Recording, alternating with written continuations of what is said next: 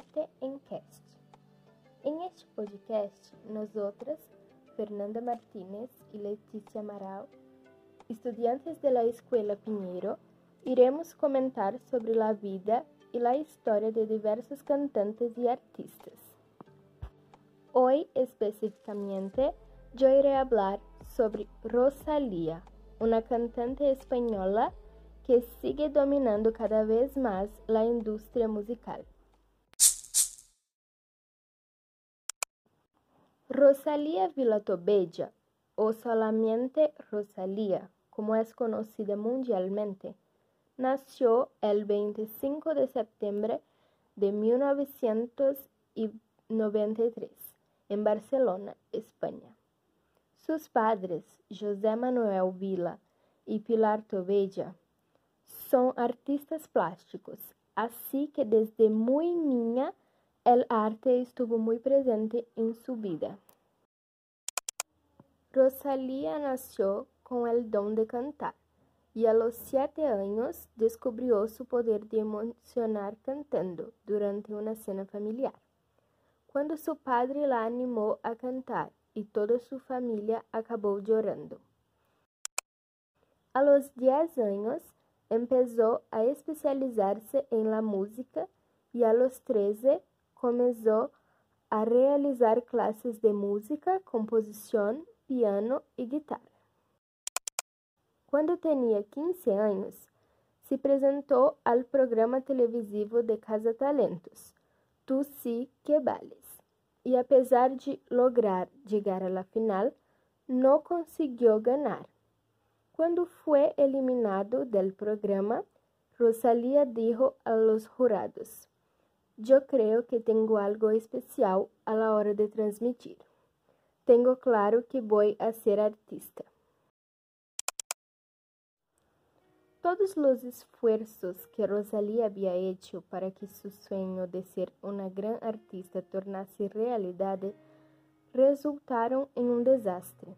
Cuando completó 16 años, ella tuvo que someterse a una cirugía en sus cuerdas vocales, haciendo con que ella se afastase de la música por casi un año. A los 17, ya recuperada, ingresó en la renombrada Escuela Superior de Música de Cataluña para tomar clases de flamenco clásico con José Miguel Vizcaya, donde se enamoró y especializó en el flamenco, un estilo de música típicamente español. Al terminar su formación, Rosalía empezó a dedicarse a su carrera y en 2017, a los 24 años, publicó su primer proyecto, el disco titulado Los Ángeles. En este disco, Rosalía buscó reinterpretar el flamenco, el ritmo que tanto le gusta, y adaptarlo a nuestro tiempo.